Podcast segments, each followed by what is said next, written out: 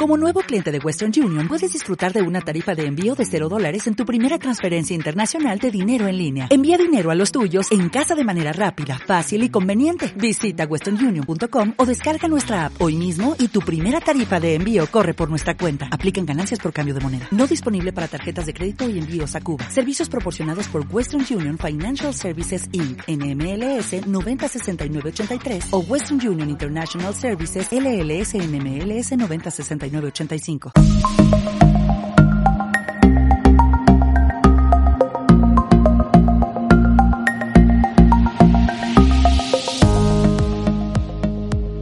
Hola, hola, bienvenidos un día más a un nuevo podcast de Mayudos en las Ondas. Yo soy la Oji y esta vez vuelvo a grabar en solitario. La serie que voy a comentar hoy es 1899 y lo primero, como siempre, decir que ayudas en las ondas es un podcast, bueno, pues con toda la espontaneidad y los errores que pueda haber y es un podcast con todo el spoiler de la Tierra, aparte de los comentarios o las idas de pinza que tenga yo en cualquier momento, ¿no? ¿Qué quiere decir esto? Esta serie está en Netflix, tiene ocho capítulos y si no la has visto, te recomiendo que pares ahora este podcast y la escuches, la veas, perdón, y me escuches después. Pero si no la has visto, no te interesa, no tienes Netflix y quieres pasar un ratito escuchándome, bienvenidos. Bueno, bueno, como decía, voy a comentar esta serie. Hoy iba a hacer un podcast de otra cosa que creo que haré esta semana, pero he terminado hoy esta serie que no pensaba terminarla, pero he a los dos últimos capítulos de No puedo parar y como tenía un ratito, pues he dicho, venga, allá vamos. 1899. Tengo sentimientos encontrados, porque por un lado, por cierto, esta serie me la recomendó mi novio, que le encantó, el cual no la ha terminado de ver. Y esta mañana o antes casi le hago un spoiler un poco colosal, pero bueno, me he contenido, menos mal. Y bueno, ¿qué decir de esta serie? Esta serie es la típica, la típica que a mí me gusta, es del típico contenido que yo intento lo típico de mm, bueno, lo típico no, lo típico que le pasa a la OJI, o sea, a mí, de, ay, va a pasar esto, ay, es por esto, es por esto. Y no, o sí, o no. Pero bueno, es de estas series que no me parecen súper previsibles o mm, no sé, y que puede que sean de una manera, pero luego tienen otra cosa. Bueno, es la típica serie que es una rayada tipo distópica, creo que es de los creadores de Dark, la cual bueno, los que habéis visto Dark y si no está comentados todas las temporadas con Jaime en Maullidos en las Ondas, era un lío que si presente, pasado, futuro y mi madre en bicicleta, ¿vale? Entonces, esta serie tiene un poquito de eso, pero a mí también me ha recordado a, serie, a la película de Origen, esta de un sueño dentro de un sueño, que es una serie que me encantó en su momento y tiene el final un poquito el rollito de los 100, que también es una serie que sabéis que me ha gustado muchísimo y está todas las, las temporadas aquí comentadas. Entonces, bueno, lo que voy a hacer es ir comentando las cosas que pasan según pasan y voy a ir diciendo lo que yo pensaba que iba a pasar más o menos en cada momento y luego mis teorías seguramente catastróficas, pero bueno, ya sabéis que aquí la OJI suelta suelta.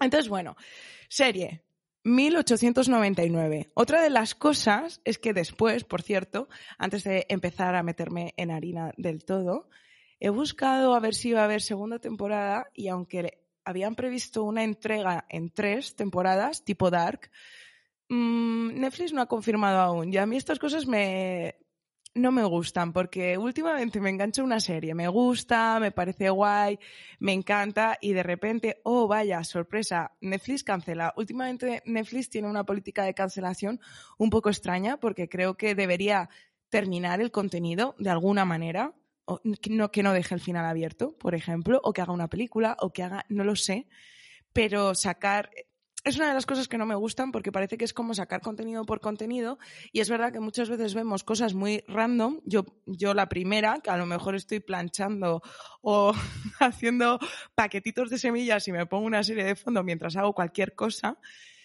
Y, y, vale, bien, pero siempre que es una serie que a lo mejor no me interesa tanto para comentar podcast o no tiene, necesitas 18 sentidos para comprenderla. Pero Mm, a mí me gusta esa continuidad. Entonces, que haya unas series que te enganchan, que te metes en la trama, que te gustan y de repente son canceladas, Bueno, pues a mí en concreto estoy absolutamente en contra. Si ves Netflix o cualquier tipo, o Amazon Prime, cualquier tipo de plataforma que me genera disgustos de tarde en tarde, queridos, cariñas, si veis que no vais a hacer otra temporada porque no os ha gustado, mm, yo planteo dos opciones, o sea, o grabar un capítulo final con todo cerradito y si lo queréis dejar como última bala, pues si veis que no triunfa, porque entiendo que al final el mundo se mueve por el dinero y las cifras y todo, pues oye, ya lo tenéis grabado, lo sacáis y tan tranquilos. Seguramente cada capítulo valga un montón de dinero y yo, oye, poniendo soluciones al mundo así de fácil, pero bueno.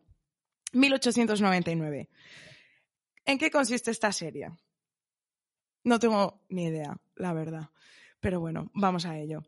Bueno, el capítulo empieza con una mujer que se llama, escrita pone Maura, pero la llaman Mora. Y así que yo voy a decir Maura porque ya sabéis, yo voy a poner un mote a cada personaje o un nombre identificativo porque si no, menudo lío.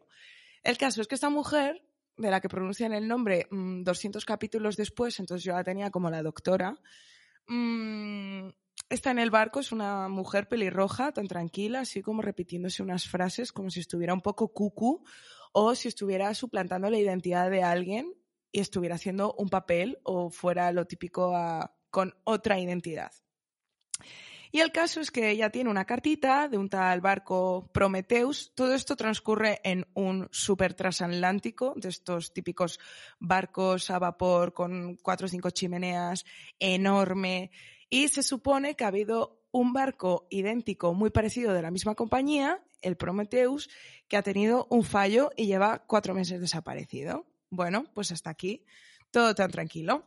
Y entonces empiezan a interactuar los personajes, ¿no? Porque esta mujer de repente está en el gran comedor, piden un médico y ella, que es médico, pero mujer, en el año que es, pues se supone que puede estudiar a nivel teórico, pero no ejercer a nivel práctico, porque ya sabéis que las mujeres hemos tenido un papel muy encasillado y muchas restricciones a lo largo de la historia, ¿no? Entonces, un chico de clase baja o tercera clase, que es como le dicen después, ya había puesto clase baja aquí, tipo Titanic. Porque sí, aquí siguen siendo las cosas tipo Titanic, que creo que la hemos visto todos. La clase alta en unos salones con unos comedores, un lujo mmm, brutal. Y abajo, con una reja, pues está la clase baja. Bueno, pues eh, nada nuevo en el mundo, ¿no? A cómo se reparten el pastel, las clases sociales. Total, que un chico de tercera clase se escapa al comedor y pide un médico. Y resulta que hay una mujer que está embarazada, que tiene una complicación, y Mora, nuestra doctora, le hace la típica maniobra en la que intenta girar el bebé poniéndose encima, cosa que es muy dolorosa y evidentemente puede haber complicaciones, pero que yo sí que había oído que es una cosa que se hace, y ella la hace. Entre tanto, bueno, pues está todo clase, porque esto es una cosa así, o sea, es como, en primera clase la gente no se conoce, pero ahí puede haber 300 personas, o igual más. Vamos a poner, yo qué sé, sí, 300, me lo invento. En tercera clase, oye, y son todos best friend.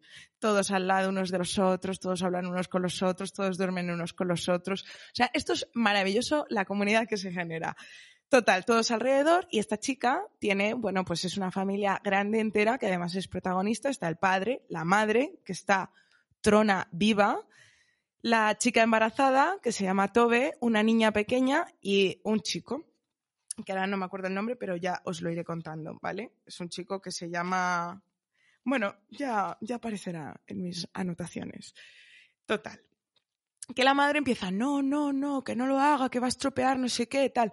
Bueno, pues como digo, una señora bastante mm, petarda, pero bueno, es que no está bien de la cabeza, entonces bueno, hay que respetar eh, las situaciones, pero bueno, aquí en la serie es un personaje molesto. Como serie, personaje molesto. En la vida real hay una comprensión por parte de toda su familia y de todo que nos irán desvelando después. Bueno, total, que esta señora se cuela hace esta maniobra, sale de tercera clase tan tranquila y la ve el capitán del barco, que es así un hombre muy guapete, el típico marinero melancólico, borracho, con cicatrices en la cara que parece que se haya peleado con un jaguar. Y entonces hacen unas preguntillas, ¿qué haces aquí? ¿Qué habías hecho en tercera clase? He oído que eres doctora.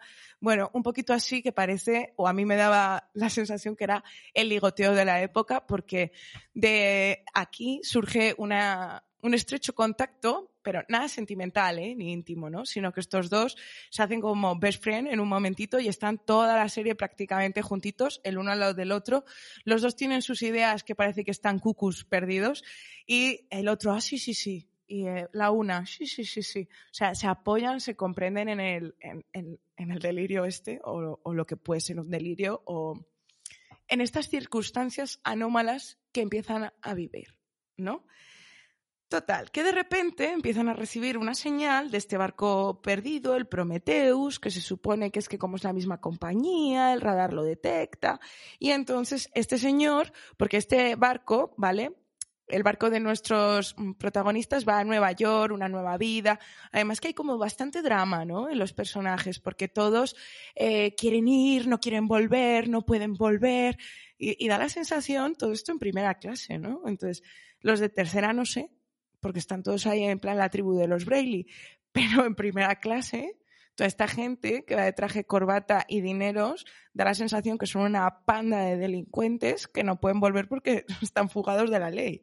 Entonces, bueno, este señor decide volver a buscar el barco y la gente, el pasaje se enfada muchísimo porque quieren ir a Nueva York, porque no se pueden pagar otro pasaje. Bueno, todo esto en el mundo en el que eh, había carbón determinado para el tipo de viaje y, todo esto. Entonces, bueno, encuentran este barco que está ahí gigante, igual, y pues cosas extrañas que solo pasan en las series, ¿no? Porque, por ejemplo, es de noche, noche cerrada en el mar, cerrado, que digo yo, cara fresquete, Tampoco veo a nadie en pantalón corto. Bueno, es que no había pantalón corto, ¿vale? O sea, 1899, la época, el mood. El mood era llevar ocho corsés y siete trajes y mm, gemelos. Y entonces, bueno, pero no da la sensación de que sea veranito, ¿vale? Entonces, total, que en pleno océano y en plena noche, que esto es a mí lo que más me tenía inquieta. Hay cosas que a mí me, me, me, perturban en silencio, ¿no? Pues decide este señor, el capitán de las cicatrices, nuestro maravilloso capitán, decide que, que, hay que ir al otro barco, parte de la tripulación no quiere, y entonces él dice que él sí. Y entonces él, con un chico que se llama Oleg, de los que están en las calderas, siempre también muy mono, lleno de hollín, todo él, porque este chico es muy trabajador y muy responsable. Y otro chico del que Jerome, que parece o da siempre la sensación que es un polizón, porque va por allí por allá, así como escondiéndose y con miedo. Bueno, pues junto con otro que tiene cicatrices en la cara, que es parte de no sé muy bien el qué, porque este a veces se amotina, a veces no, bueno. Y nuestra doctora Mora, pues decide meterse en una especie de barquichuela con unos candelabros de estos que llevabas tú mm, con el alambrito. Llevabas tú, yo no llevo de eso. Llevaríamos nosotros si estuviéramos en otro año, ¿no? Pues nada, que se echan al mar, remotean un poco y suben tranquilamente al barco. ¿Y, qué ha pasado? Entonces digo yo, vamos a ver. Mm, en serio, no hay luz, está todo oscuro, es un barco un poco ni siquiera voy a decir siniestro, suspense, misterioso. No, voy a decir, tienes un barco extraño, estás mandando señales, has tirado una bengala, nadie responde. No hay ni una luz, ni un mechero, ni una bengala, ni un grito, nada. Y tú decides que no se ve nada, meterte ahí en plena noche con mm, cuatro personas con los candelabros. Pues claro, sí lo hacen, porque si no, no hay serie. Y entonces se meten. Y aquí, dentro de de este barco, buscan, no hay nadie, ¿qué ha pasado? Cosas, también cosas que yo no entiendo, porque el barco estaba lleno de algas. O sea, es un barco que está flotando en el océano, han pasado cuatro meses y está lleno de algas. ¿Vale? O sea, yo, no sé, yo cuando voy a la playa, las algas están en la parte baja. Supuestamente están a 4.000 metros, porque esto lo dice el capitán en un momento, para fardar de dato y ligar un poco, ¿no? Y mm, bueno, entiendo que luego, así como según os voy contando esto, están las ventanas rotas, igual alguna ola mala ha entrado y ha bañado un poco de cosas, pero unas algas, o sea, como vida propia. O sea, esto de la naturaleza se abre su paso. Pues el mar es más rápido. O sea, el mar es más rápido. Le dan dos meses más y eso está lleno de sardinas. Pero bueno, al lío. Total, que de repente hay una especie de escarabajo, porque hay un escarabajo que es la serie que a mí el primer capítulo, estoy contando el primer capítulo y a mí el primer capítulo me dio miedo, ¿vale? Porque yo pensaba en plan, mm, ¿qué coño es esto? Nunca mejor dicho, ¿no? De esto es de miedo, ahora van a pasar cosas y luego ves pues que no. A pesar de que intentan poner música, es como tipo dark, no da miedo, es suspense. Pero claro, hay una especie de escarabajo verdoso muy brillante que él va andando, clink, clink, clink, clink, clink, y la doctora, claro, lo ve y lo sigue, porque es súper normal que en un barco donde no hay nada, un escarabajo de tierra, esté andando. Y yo, por un lado, pensaba, bueno, la, la, la idea es inteligente, ¿no? Si este escarabajo está aquí, que no sabemos cómo ha llegado, pero bueno, obviamos todas las preguntas, ha conseguido llegar y se va a algún sitio yo le sigo, igual aquí, no sé el caso es que no hay nadie en el barco. Y esta señora lo, lo sigue, ¿vale? El, escarabajo. Y de repente llegan a lo que sería como una especie del gran comedor y, eh, y empiezan a escuchar unos golpes. ¡Pum, pum, pum, pum! Y ya, claro, aquí es cuando yo me cagaba viva, yo diciendo, date la peli de miedo, el niño del resplandor. ¿Qué coño hay ahí? ¿No? Entonces se ponen un poco nerviosos, apuntan así con la escopeta como para disparar y entonces este mueble está eh, cerrado con un, iba a decir con una cuchara, pero no, no es una cuchara, es la típica barra larga que cierra el mueble de lado a lado, entonces no podían salir. Entonces Mora, que es muy, muy valiente, parece ser, lo abre, todos aquí apuntando, nerviosos, y, y no era para menos. Y hay un niño, un niño que da terror, ¿vale? O sea, no sé, mm, yo veo a ese niño y le disparo, la verdad. Yo veo a ese niño y le disparo. Un niño vestido de terciopelito, eh, con una serie de botoncitos, con una pirámide negra en la mano, blanco, ¿vale? Como un vampiro, los ojos así grandes, y no habla ni dice nada, nada de nada. Entonces tú dices, no entiendo, no entiendo, cuatro meses, este niño aquí solo, se los ha comido a todos. Mm, no sé. Porque claro, todavía no sabes de qué va el rollo. Total, que deciden meterse a la barquichuela y vuelven. Vuelven nadando tranquilamente.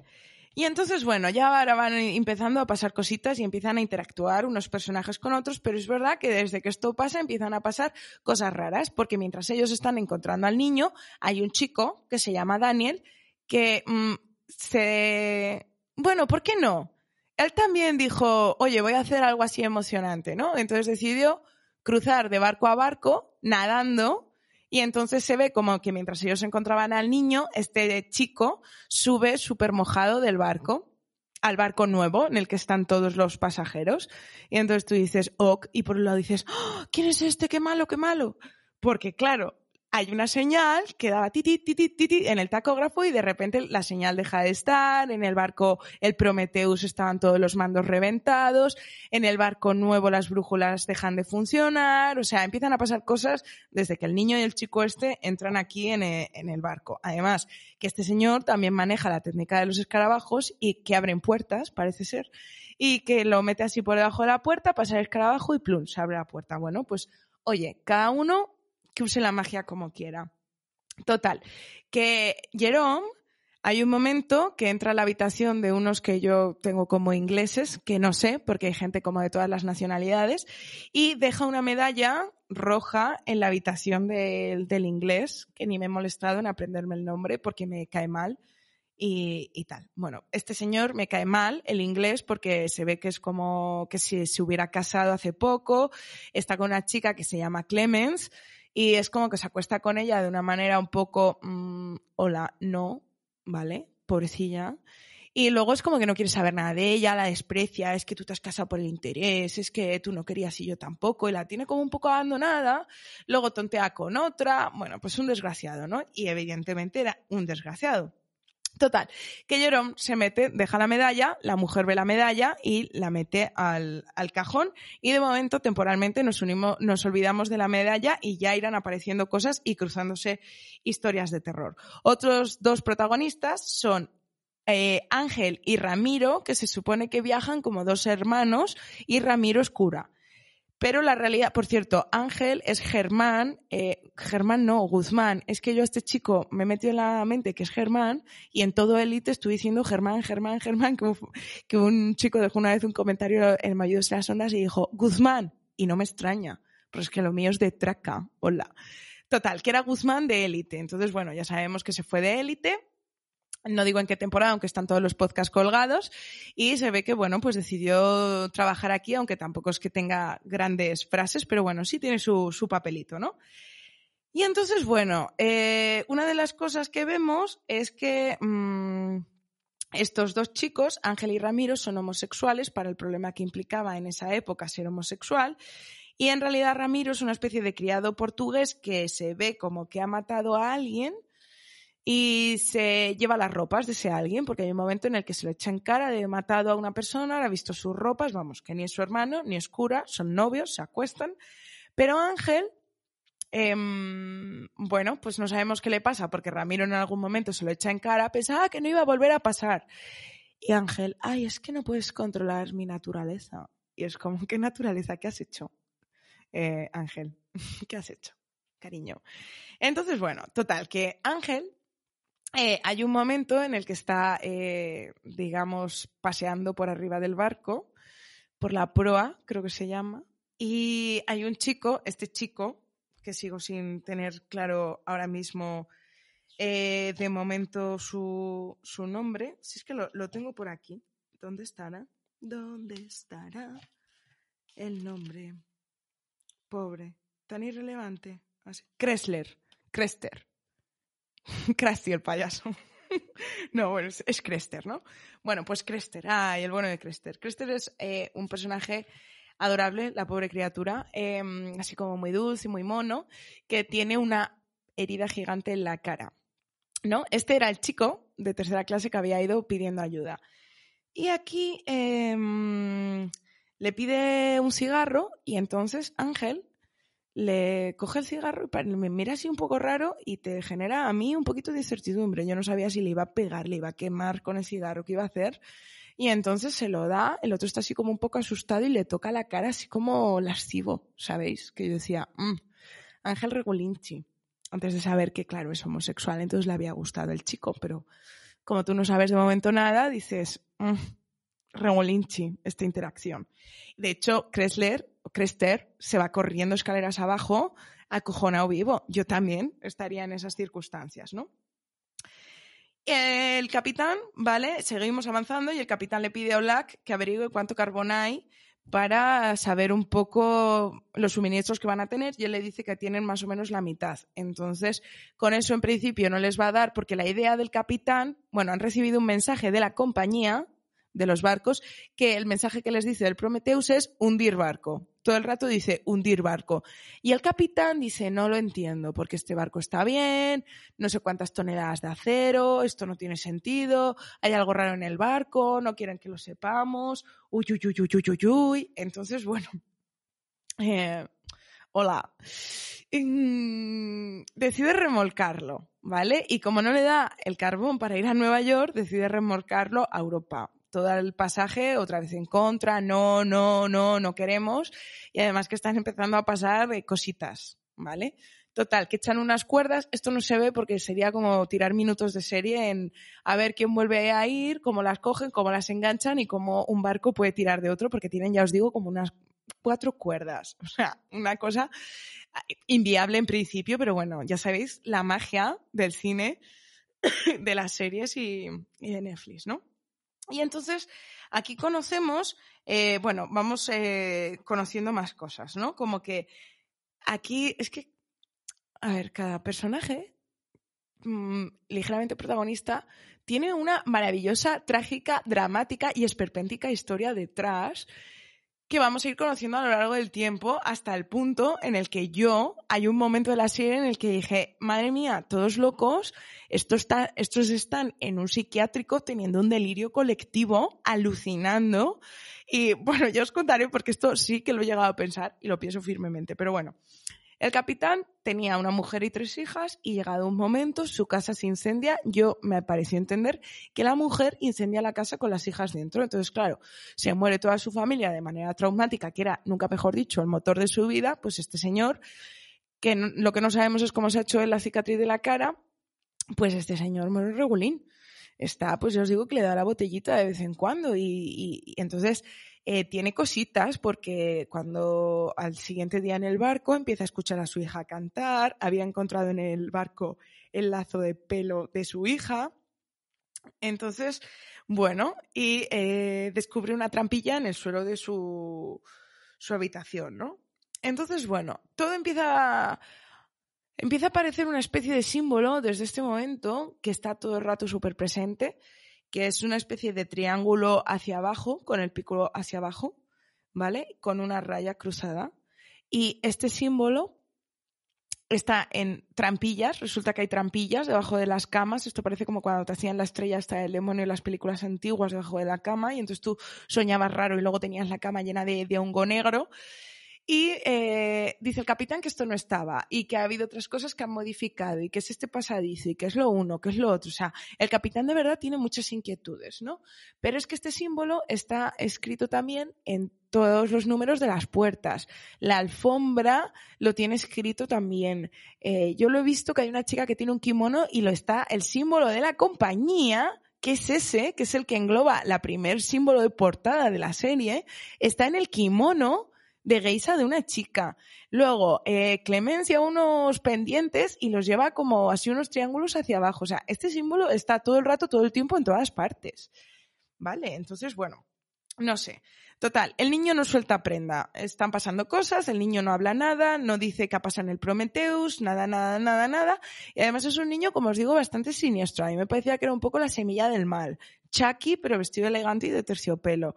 Porque eh, Mora hay un momento que toca la pirámide, le registra el bolsillo, ve que tiene como una alianza y el niño supuestamente dormidito y tan tranquilo. Ya sale por la puerta y el niño hace chun y abre los ojos. Y tú dices, ¡ah! ¡Por favor!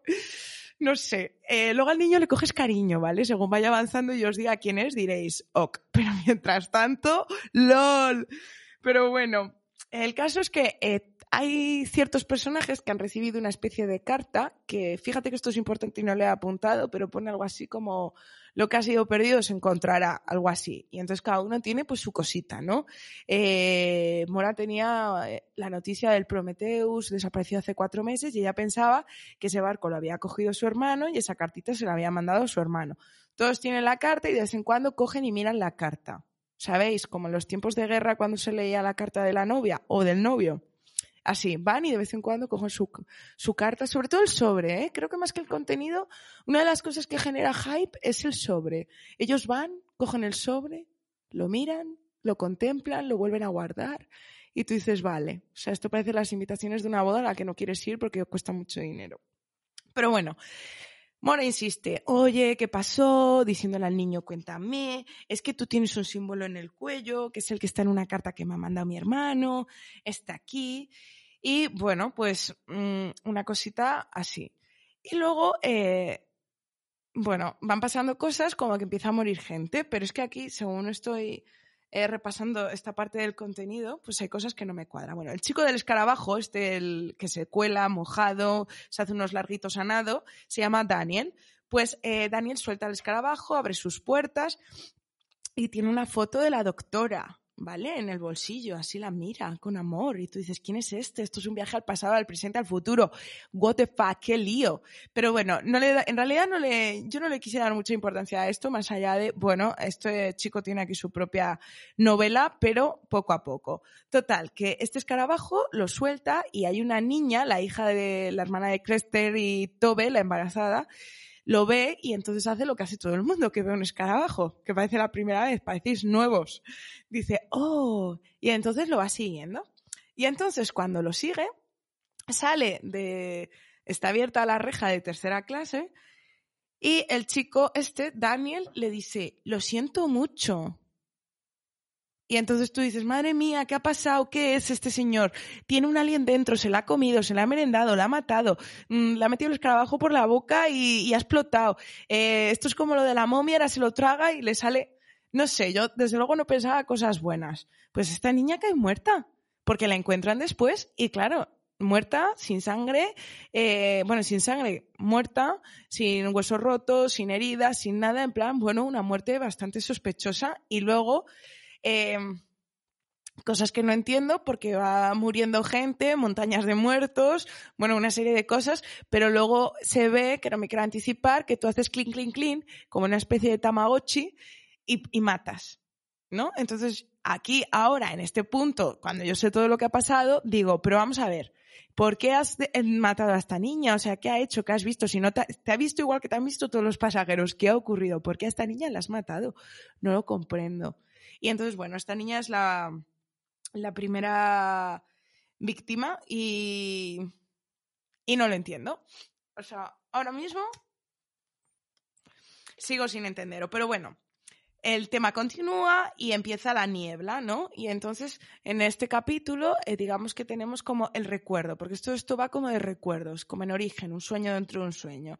Y entonces la geisa, que se llama Jailin, creo, empieza a tener un sueño en el que está dentro de una caja, la tiran al mar, se hunde, se hunde, se hunde y se, ahoga. Hola, qué angustia, ¿vale?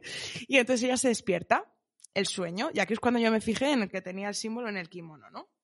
Entonces, bueno, ella, esta chica viaja con su madre y con la señora Wilson, no se llega a entender, o sea, da la sensación que son como esclavas o esclavas sexuales, o no se llega a entender muy bien ni se explica muy bien. O sea, como si esta señora fuera la madame de algún burdel. No se llega a especificar, pero sí que viajan juntas. La señora Wilson manda y eh, esta chica viaja con su madre y tiene que aprender japonés y va de geisha. No sabemos para qué, cuál es la performance.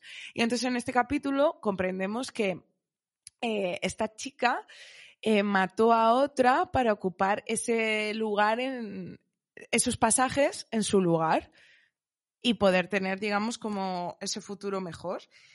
Y hay un momento que discute con su madre, ya se mete en una caja en la proa y entonces de repente ya siente, siente, siente, siente y aquí te da la sensación de que esto es el futuro, la venganza, porque a esta chica la metieron en una caja y que se está ahogando de verdad. Mm, de verdad, se está ahogando aparentemente y de repente abre Oleg la tapa en plan, oye, ¿estás bien? Y entonces, bueno, la ayuda, le da la chaqueta y em, pues todo esto, ¿no? Eh, previamente, por cierto, esto pasa porque esta chica se escapa, porque la señora Wilson, de repente hay un momento en el que, eh, como el barco va a dar la vuelta, eh, porque va a ser remolcada a Europa, es como que tiene como si tuviera una especie de cambio de planes, la hace desnudarse y le hace en plan, ay, la prueba, casi está del pañuelo de antes, ¿no?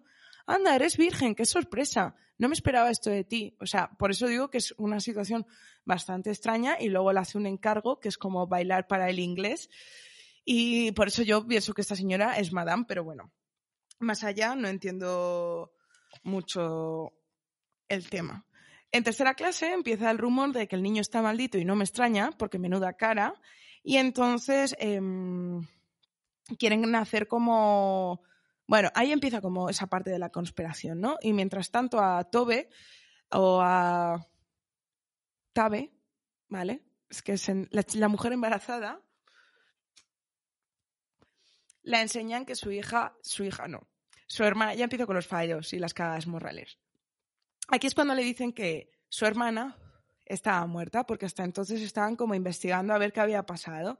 Entonces hay un momento, ya se lo lleva en brazos, aparece Crester más tarde, se pone a llorar, intenta romper una ventana para que pueda salir su alma, bueno, un momento bastante dramático, ¿no? Entonces hay un momento en el que tiene una conversación antes de esto, este chico llega tarde cuando está lo de la hermana Kressler, porque Ángel le dice como, eh, bueno, eh, tienen ahí una especie de masturbación manual, otra vez entre rejas, un poco ambigua, y Ángel le dice como que él lleva toda la vida escondiéndose de quién es y que lleva esa máscara de quién es por dentro y le dice, tú no tienes por qué hacer eso, como tiene la cara con esa herida tan grande. Y, mm, Luego le, le dibuja en algún momento, entonces Ramiro se pone súper celoso de esta situación y aquí empiezan a aparecer muertos, así pum, de repente, dos muertos. Y entonces, bueno, el capitán y la chica, que ya os digo que son eh, Willy Fogg, compañero de aventuras, deciden eh, volver ellos dos solitos al barco, al Prometheus, a buscar el diario del capitán. No lo encuentran, intentan mitrar las calderas porque cree que son como crematorios, a ver si hay huesos de o dientes o algo, no hay nada, sospechosamente hay una especie de libro sin quemar y ahí está la lista de pasajeros. Entonces el, el capitán se la guarda, no dice nada a Mora y le dice, vámonos, vámonos, vámonos. Y ella, pero ¿qué pasa? Estás muy callado, estás muy callado. Y entonces nada, mm, llegado el momento, ya sabemos que es que en esa lista de pasajeros del Prometheus está Mora Franklin, que es su nombre, y entonces le dice, tú viajabas en el Prometheus, ¿cómo es posible? ¿Qué ha pasado? Pero claro, es un barco perdido, que se perdió, del que nadie sabe nada, supuestamente. Y esta mujer está ahí. Y entonces esto queda un poco así, que sabes que sabes, pero resulta que el capitán del Prometheus era el capitán de este barco, el mismo hombre. de la cara rajada por el jaguar. Bueno, esto me lo estoy inventando, ¿vale? O sea, las cicatrices las tiene, pero jaguar no dicen nada. De momento. Bueno, de momento, en esta temporada no, no dicen cómo se hecho esas heridas. Entonces, bueno, ya van aumentando el suspense, ya vas diciendo tú qué pasa. Van ocurriendo cosas raras. La geisa va teniendo sus, Jailin, sus sueños raros. Estos momentos un poco, a ver, complicados en realidad de esos recuerdos. Entonces, es como empieza a haber recuerdos y empiezan, y mucha niebla, y empiezan a tomar como, no sé, entonces hay un momento en que la geisa le dice a su madre, mira, si hemos cogido lo que no es nuestro, no tenemos derecho a soñar, porque estos sueños serán pesadillas. Y es cuando se va, baila para el inglés, que el inglés tiene Parkinson, ¿vale? Entonces hay un momento que se cae aquí de manera estrepitosa porque se va a morir. No dicen que sea Parkinson, yo creo que sí, porque empieza con un temblor de mano y muy arraigado en el cerebro. O sea, como enfermedad avanzada, pero bueno, no especifican más allá de que este señor en algún momento dice que tiene algo en el cerebro, que va a intentar operarse, pero que se va a morir y que la operación, bueno, pues es eh, ligeramente complicada, pero en parte como que es lo que hay, ¿no? Y, y entonces, bueno, no pasa nada, como que solo quiere que, que baile para, para él. Hasta ahí queda un poco. Y mientras tanto, eh, la tripulación, hay varios comentarios de, ay, hay que destituir al capitán, ay, es que no está bien. Y entonces este señor de las cicatrices en la cara, que a veces está en las calderas y a veces se cree el capitán del barco, decide hacer un motín y armar a tercera clase con, eh, con escopetas. Entonces, esto es como una especie de, bueno, es verdad que la revolución siempre empieza desde abajo, a pesar de que todo el barco estaba descontento con lo de dar la vuelta. Pero bueno, total, que cogen así las escopetas, no, nadie se lía tiros, ni cogen camarotes, ni cogen lo que no es suyo, ni nada, ¿no? O sea, es como una tercera clase muy civilizada. Cogen las escopetas y dicen, ay, aquí tomamos el control nosotros, vamos a navegar nosotros. Y encierran al capitán, a Jerome, a Oleg y a alguna personilla más, a Ramiro, que es el que va a avisar del motín. Pero luego tercera clase vuelve a tercera clase tan tranquilo y los otros en su camarote tan tranquilos. Y luego también empiezan a, a buscar al niño por todas las las, las habitaciones, ¿vale? Entonces, bueno, Daniel, el chico este que sale del agua, el que el de los escarabajos tiene una especie de cosita en la mano, un mando, no sé muy bien cómo lo llamaba él. Mm, no lo sé. Pero a mí me recordaba, a ver, yo tenía de pequeño un jueguecito, todas las simbologías son triángulos, hacia arriba, hacia abajo, hacia la derecha, hacia el lado. Yo no sé si teníais vosotros el típico jueguecito. Claro, es que esto, yo soy muy millennial, yo estoy quedando muy anciana dando mm, información de este tipo de artilugio, pero bueno, eran unos rompecabezas pequeñitos a los que les faltaba, eh, tenían un hueco libre de movimiento, entonces tú moviendo para un lado y para otro tenías que hacer esa especie de puzzle que se movía por rieles. No sé si sabéis qué os digo. Bueno, pues este cachivache es igual, tiene un hueco libre y entonces tú vas subiendo, bajando con esto y vas haciendo cosas, cosas extrañas. Luego se gira, como los móviles primeros que había ya más avanzados, y en los lados tiene una especie como, ya me pierdo en las Nintendos, pero bueno, como esta Nintendo que no era, no, era la, ¿cómo era la Nintendo? No, era como una Game Boy avanzada de lado que tenía botones en los lados, ¿vale? O sea, como sería la Switch, pero creo que es más, bueno, no tengo ni idea, que en los lados tiene cosas que también toquitea y sube, ¿no? Y entonces esa cosa rara que estaba instalada en el barco, eh, está en ese, se enchufa, ahí es como si cogiera el wifi y hace desaparecer el Prometheus, ¿vale? En fin, entonces, bueno, eh, aquí también nos enteramos que resulta, seguimos avanzando y conocemos la historia de Jerome y este chico, el inglés, el inglés que va de rico. Y es como que estaban en las trincheras Em, no llegaba el abastecimiento y quería como desertar que estaba súper ilegal. Y entonces Jerome todo el rato dice que no, que no, que no, y el otro le pega, le encierra, se coge el capitán de el uniforme de teniente o algo así y le encierra y le dice, voy a decir que has desertado, toma la medalla, que es esta medalla roja, di que véndela en la cárcel o lo que sea. es que, ya os digo yo, este señor me queda fatal, es un asqueroso.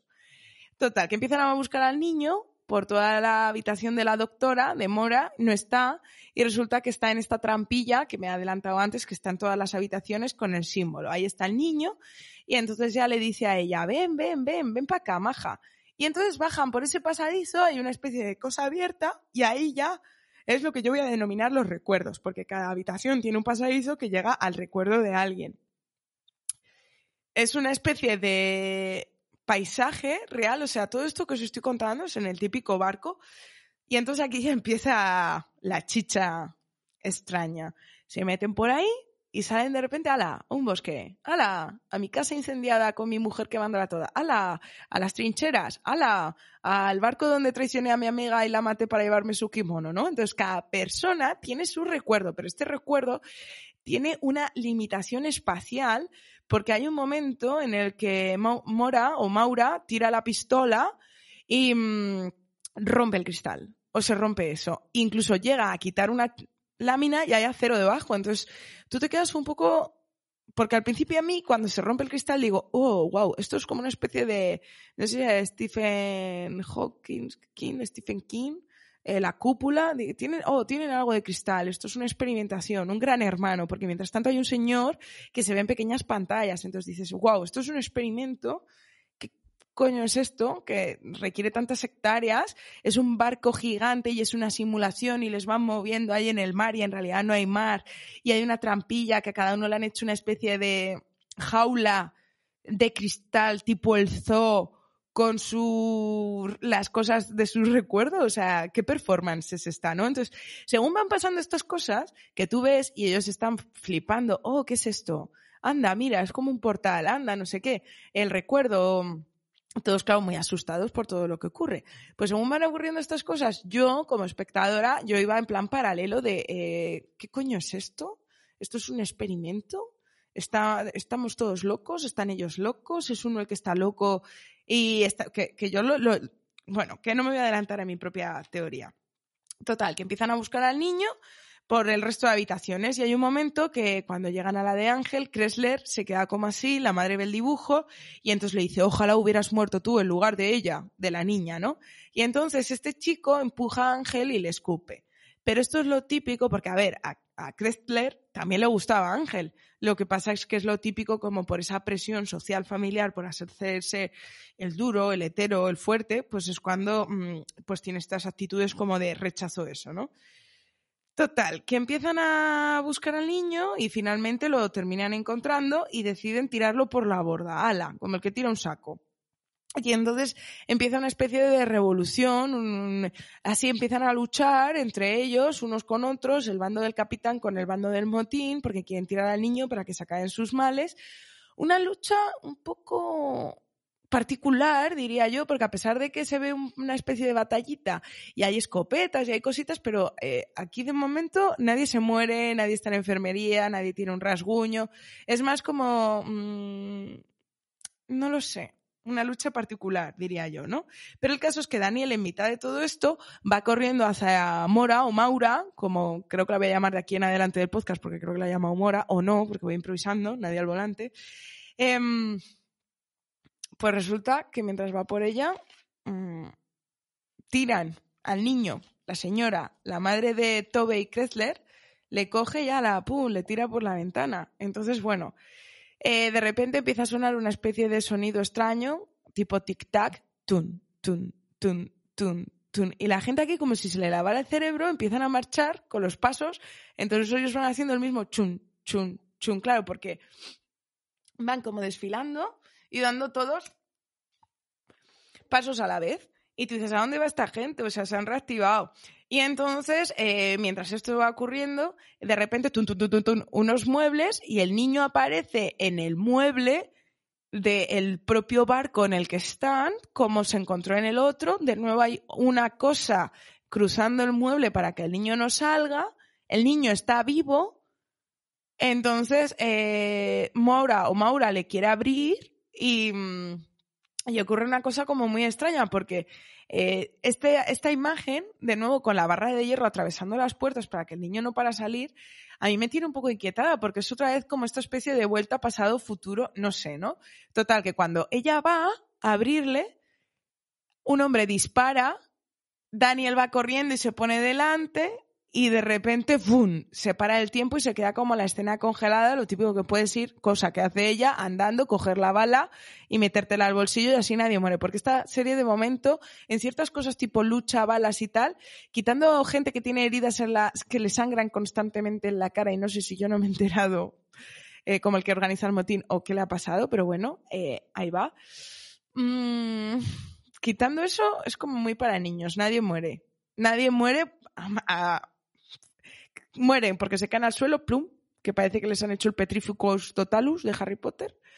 Pero nada de bala ni navajazos, nada. muy civilizados, ¿eh? muy buena onda todos, los, a pesar de que son 1400 no sé qué. Vamos, esto pasó en Rompenieves, otra serie que tenemos comentado en Movidos las Ondas, y ya os digo que ya habían muerto, se habían cortado el brazo y habían hecho bastantes más cosas bastante más creíbles. O sea, el motín de tercera del Rompenieves, creedme que no tenía nada que ver con esta mierda. Pero bueno, de esto no va esta serie, va de otra cosa. Em, se van me, Mora o Maura y el niño, ¿vale? Y entonces todo el mundo que va chun, chun, chun, que es una cosa que es la llamada, el tic-tac, esta gente va se sube por la barandilla del barco y ¡flum! Se van dando la vuelta así, ¡flum! ¿Sabéis? Como la gente pudiente que va al yate y coge ¡flum! y se tira al mar o del barco, del velero, disfrutando de sus vacaciones maravillosas en el mar. Pues así, o sea, todos, uno detrás de otro. Toda, toda las personas, tripulación, pasaje, menos los, mm, ahora mismo no sé cuántos pueden ser, a ver, 1, 2, 3, 4, 5, 6. No, 1, 2, 3, 4, 5, 6, 7, 8, 9, 10, 11, 12, 13, 14. Quitando 15, o sea, de un barco de 1400 y algo, quitando 15, todos hacen ¡bum! caída libre al mar, suicidio colectivo, ala. Incluida Kressler, se tira. Y la madre de la geisa de Jailin también se tira, que eran otros de los que hasta entonces eran algo eh, protagonista. Total.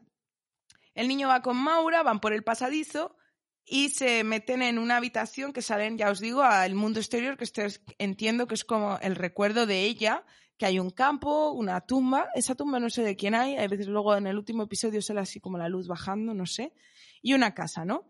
Y entonces eh, Daniel entra corriendo, pero no ve nada, y él lo que hace es abrir el pasadizo con su maquinita mágica, ¿no? Entonces hay un nuevo mensaje en el telégrafo otra vez que pone hundir barco, pero esta vez es ese barco en el que están, que es el proyecto Carveros, ¿vale? Entonces tú dices, mm, no sé, esto empieza a ser un poco extraño, pero bueno, Daniel vuelve a manipular el cuadro del barco porque quiere apagar la máquina y una de las calderas eh, le pega cuando está haciendo esto porque entre las calderas había surgido la leyenda, entre ellos, pobrecitos míos, de que toda la población del Prometheus había muerto por un hombre lobo que iba camuflado, se convirtió en lobo y se los comía a todos. De hecho, hay uno de los que se tiran que hay un momento en el que lleva una especie de corona de ajos colgada del cuello para el hombre lobo. Entonces, bueno. Entonces, eh, ah, por cierto, eh, Mora, Maura es doctora de especialista en el cerebro, en el comportamiento y todo esto. Y de aquí en adelante empieza a ver cosas que a mí me hacían meterme en mi teoría tétrica, pues son algunas de las cosas que van diciendo, ¿no? O sea, que son bastante interesantes. O sea, es la típica serie que está muy bien y que tú dices, ah, qué fuerte, es por esto, es por esto. Pero a lo mejor no tiene nada que ver y te han hecho perder ocho horas de tu vida viendo contenido absurdo y ridículo y gente huyendo. En realidad, si os ponéis a pensar, es una serie un poco angustiosa. Todo el rato la gente corriendo, huyendo, pasadizo, ay, ay, ay, huyendo de todo. De verdad, qué fatiga, ¿eh? Creo que cenaron bien un día, el primero. Total. Que mm, Maura dice que su padre quiere estudiar el comportamiento y que esos barcos en realidad son suyos, que son experimentos y que em, quiere al niño, ¿no? Y entonces em, resulta que hay otro de los marineros de la tripulación que no muere y que no sabemos bien quién es ese señor, pero que a todas, todas nos parece que es súper malo, pues tiene la maquinita este igual que Daniel y hace tic tic tic y mata a uno.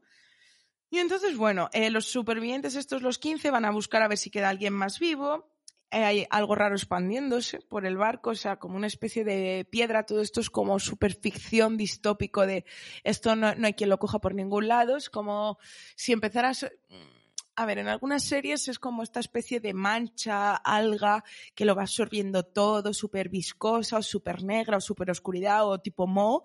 Pues aquí es tipo piedra, ¿vale? La típica piedra que va, va creciendo, expandiéndose y no la pueden tocar y si la tocas, mmm, sorpresa. El caso es que cuando alguien la va a tocar, hay alguien inteligente al lado que dice, oh, no toques. Pero la señora Wilson, que no tiene nadie que le diga no toques y ella era curiosa por naturaleza, pues para saciar su incesante curiosidad decide hacer plin y tocarlo. Y entonces, ¿qué pasa? Que solo entra por el dedo, se le empieza a poner el dedito negro, la manita negra, el bracito negro, y aquí pensamos que puede ser quizá incluso... Mm, esto pasaba a ver en Rompenieves, que la, la, bueno, no voy a contar por si alguien no lo ha visto, los capítulos están en eh, comentados en en las ondas, pero su método de tortura era sacar al hielo, se te congelaba el brazo y luego un martillazo y uy, adiós extremidad, ¿no? Pues yo pensaba que esta señora se iba a convertir en piedra y que al mínimo toque, uy, adiós brazo. Pero esto se sigue expandiendo y aparte de un color así negruzco, ella puede mover los deditos, entonces me tiene también un poco inquietada. Es como, es malo, pero no mucho. No sé, no sé. O sea, a ver, lo estoy comentando con un poco más de humor del que yo habría esperado porque en el momento era como, buah, buah, buah. Qué fuerte, tengo que grabar un podcast. ¿Qué es esto? ¿Qué es esto? ¿Qué de teorías? ¿Qué de teorías? Pues, según lo voy comentando, digo, ¿qué coño? A ver si he perdido el tiempo al final con esto. Bueno, eh, el capitán y Maura vuelven de excursión porque ellos les flipan las excursiones. Y esta vez llegan al psiquiátrico donde hay una... Mm, siempre esta imagen sale bastante porque además eh, siempre nos da la sensación de que Maura es paciente psiquiátrica porque ya tiene el recuerdo, vemos el flashback de que le inyectan algo en el cuello, de que está en la típica silla de fuerza con sus grilletes, ella tiene marcas en las manos, en el barco, y esta escena es bastante recurrente, entonces tú dices, uy, igual estabas un poco cucu para la época, que era esto de que la medicina a nivel psicológico era absolutamente torturadora a base de la ignorancia y del... Es que no puede... A ver, está bien lo que se ha hecho de la despsiquiatrización y cómo el...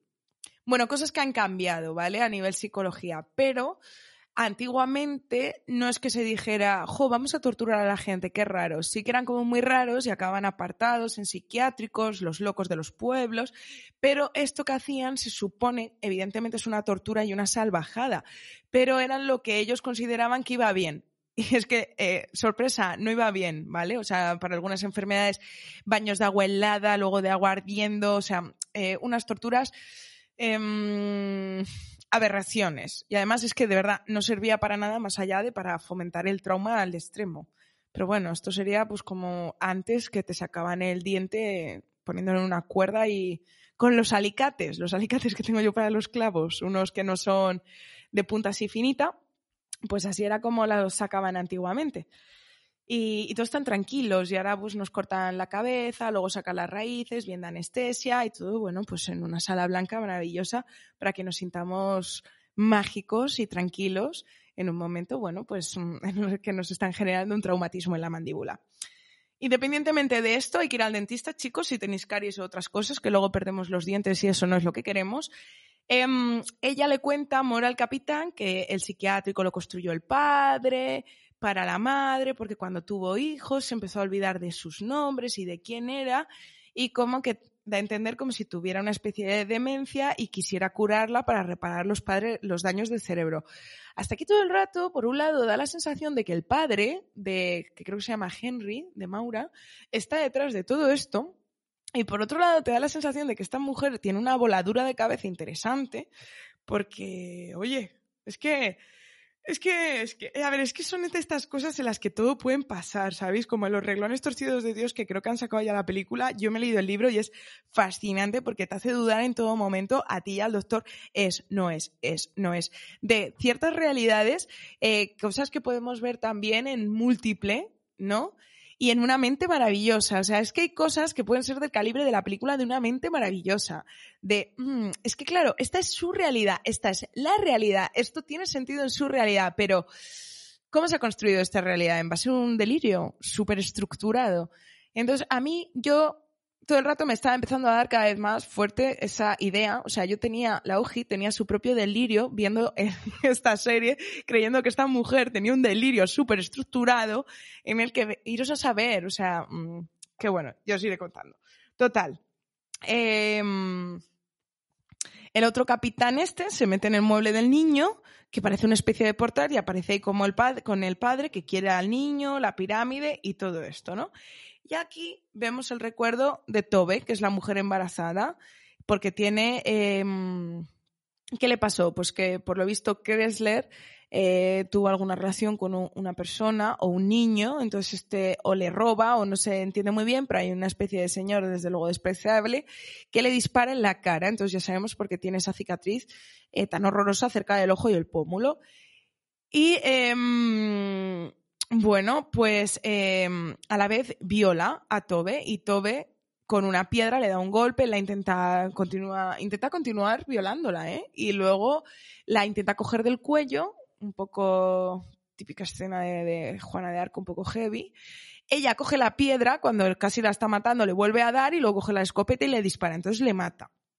Entonces, yo, a ver, según iba avanzando la serie, o sea, toda esta gente para mí tenía un recuerdo bastante traumático, ¿no? Entonces yo decía, bueno, que ya lo diré en su momento. Pero bueno, eh, los pocos que quedan ya tienen que irse a las calderas, consiguen poner el barco en marcha. Aquí todos, Jailín, Ángel, toda la primera clase, los pocos que quedan, echando carbón y consiguen encender el barco en marcha. Pero cuando se ponen a conducirlo, no encuentran al capitán, no encuentran al otro. Mmm, y entonces los curas, curas entre comillas, porque uno es Ramiro, que ha matado a, un cura, se entiende, para coger sus ropas, y el otro es el padre de Tobey Kressler, que se supone que además le dice que él no cree en eso, que se tuvo que hacer cura, pero que él era granjero. Bueno, pues los curas, para simplificar, eh, deciden como uno leer coordenadas, a ver si consiguen, y eh, el padre de esta chica coger de la embarazada coger libros. Y aquí Ramiro, que es portugués, le dice una frase inteligente. ¿Pretendes ahora aprender a pilotar un barco leyendo un poco de teoría? Total. Que todos los libros los abre, los abre, los abre y están escritos solo con una frase que tu café te haga efecto antes de que lo haga la realidad. Todo el rato. Esto, punto. Que tu café te haga efecto antes de que lo haga la realidad. Claro. Y entonces ya empezamos a meter la palabra realidad todo el rato. Pum, pum, pum. Y yo decía, oh my God. O sea, que todo esto es un delirio. Será un delirio estructurado, pero luego están las cámaras. Esto es una simulación. Les tienen sedados. Les tienen eh, viajando aquí en plan, no sé, que estamos en Matrix. ¿Qué ocurre? O sea, mmm, heavy todo esto, ¿no? Pero yo ya con la realidad del cerebro, un montón de cosas que están dando, yo, ¿será? ¿Estarán dando pistas? ¿Estará esta chica fatal de la cabeza y se está imaginando que la enfermera que le da las pastillas es no sé quién y todos estos son sus compañeros de psiquiátrico? Ay, bueno, Total, que el padre Maura con el capitán este raro que tiene también la maquinita mágica del jueguecito, eh, nos dicen que quedan 48 horas para la transparencia, necesitan al niño y a la pirámide porque va, se va a cerrar.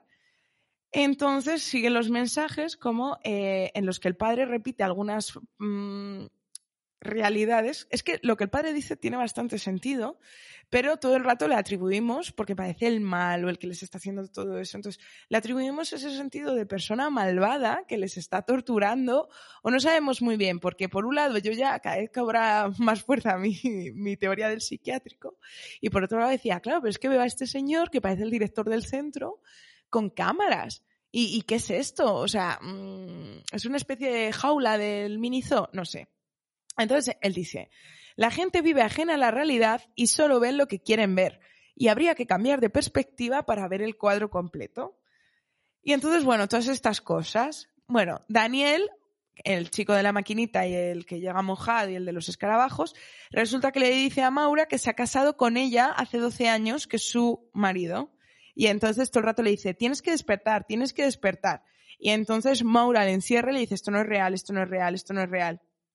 Y bueno, em, todas estas cosas empiezan a, ir ocurriendo. Y entonces, bueno, es que estamos cada vez más cerca del final y siguen ocurriendo cosas en aumento, en aumento, ¿no?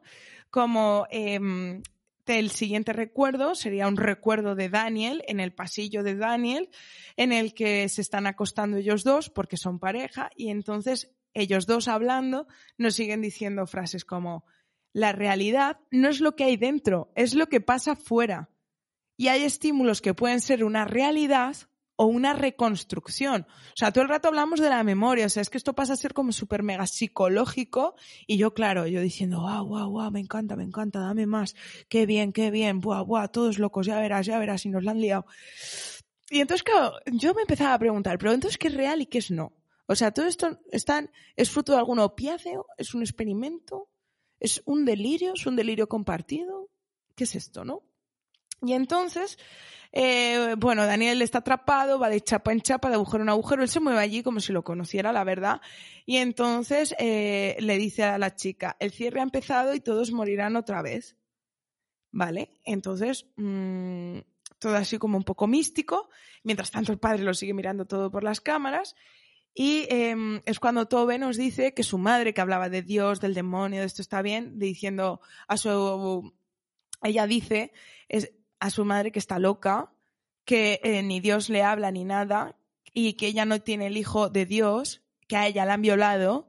Y además la madre la ha visto, porque cuando el otro le viola, la familia está adelante, ¿sabéis? O sea, es que es muy heavy. Entonces, eh, a ver, la madre no está bien de la cabeza. A ver, estoy usando estas palabras porque estoy haciendo un podcast y entonces es un podcast un poco costumbrista, pero a ver, las palabras realmente correctas serían, la madre tiene una enfermedad mental o un problema de un delirio grande. Entonces, como ella cree que su misión es salvar al mundo, que a ella le habla a Dios, hacer el bien y que todo lo que ocurre es un castigo, la familia que la quiere mucho, que a la vez está oprimida por ella, y muy castrada en ese sentido, pero desde ese cariño, como siempre, la sigue en el rollo. Pero a nivel psicológico, yo os digo que se mm, deja pasar un poco porque ya no está bien, pero que es traumático que a ti te hayan violado, que tú tengas un hijo que es un recuerdo de lo que ha pasado y tu madre te diga que es el hijo de Dios. ¿Vale? O sea, eh, pero bueno, era otra época, 1899, recordemos.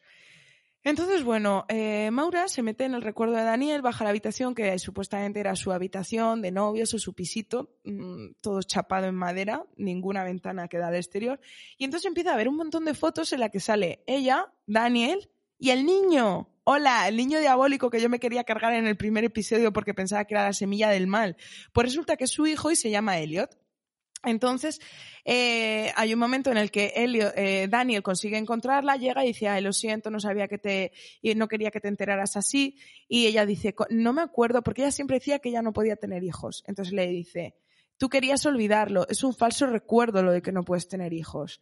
Y ella, pero ¿por qué? ¿Por qué? ¿Por qué? Y entonces él le dice como que tienen que encontrar la clave para poder salir y acabar con esto porque está en un bucle que tiene que despertar, que es una simulación que vive en la cueva de Platón y que las cosas no son lo que parecen, que esa simulación es una reconstrucción de sus recuerdos y que si no lo hace no va a quedar nada real a lo que volver luego. Entonces, claro, por un lado te queda la mezcla de, wow, el delirio y el flipe y por otro lado, ya, bueno, ¿por qué no va a quedar nada normal si no pasa nada, no? O sea, cada uno aquí con su película, no sé.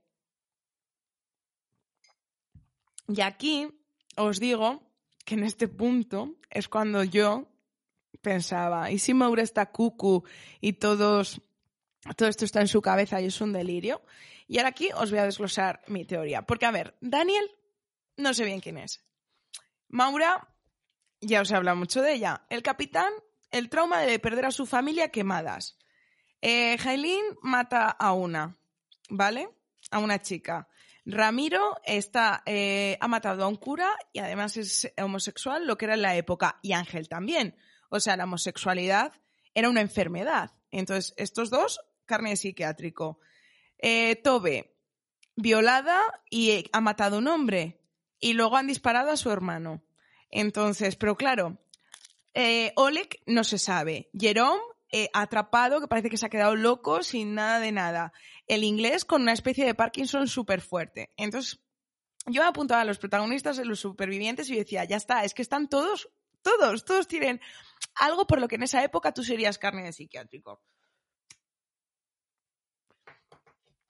Pero luego, en mi propia teoría mental que yo me estaba construyendo para estar igual de volada de la cabeza que esta gente, a mí había cosas que no me cuadraban, porque, por ejemplo, eh, la, la geisa con la señora Wilson, vale, pero, por ejemplo, Ángel ha interactuado con el hermano de Tobe. Ola que interacciona con Jailin, porque hay un momento en el que se encuentran y ya no se separan y los dos juntitos todo el rato. Jerome conoce al inglés. Y entonces, claro, yo decía, a ver si cada uno, o todos estos son enfermos y aquí están metiendo todos en el delirio, o a ver si en realidad estos todos de Maura y en realidad sí que hay enfermos tipo el capitán, Jailín, Ramiro, Tobe, Jerome y Clementín, o el inglés, por así decirlo, que tiene Parkinson, son enfermos, sus compañeros de comedor, y el resto, a lo mejor Clementín, que aparente, o Clemens, que aparentemente no le pasa nada, a lo mejor es la señora del comedor, a lo mejor eh, el padre de Toba es el enfermero o el médico o el que revisa no sé qué o el que le saca al jardín y entonces ella ha reconstruido que este es el padre de esta, tal, no sé qué. Y claro, todos se conocen porque están juntos centros en el psiquiátrico. Ahí, uh, uh. Todo esto es lo que yo estaba pensando. O sea, imaginaos la locura, porque claro, hay cosas como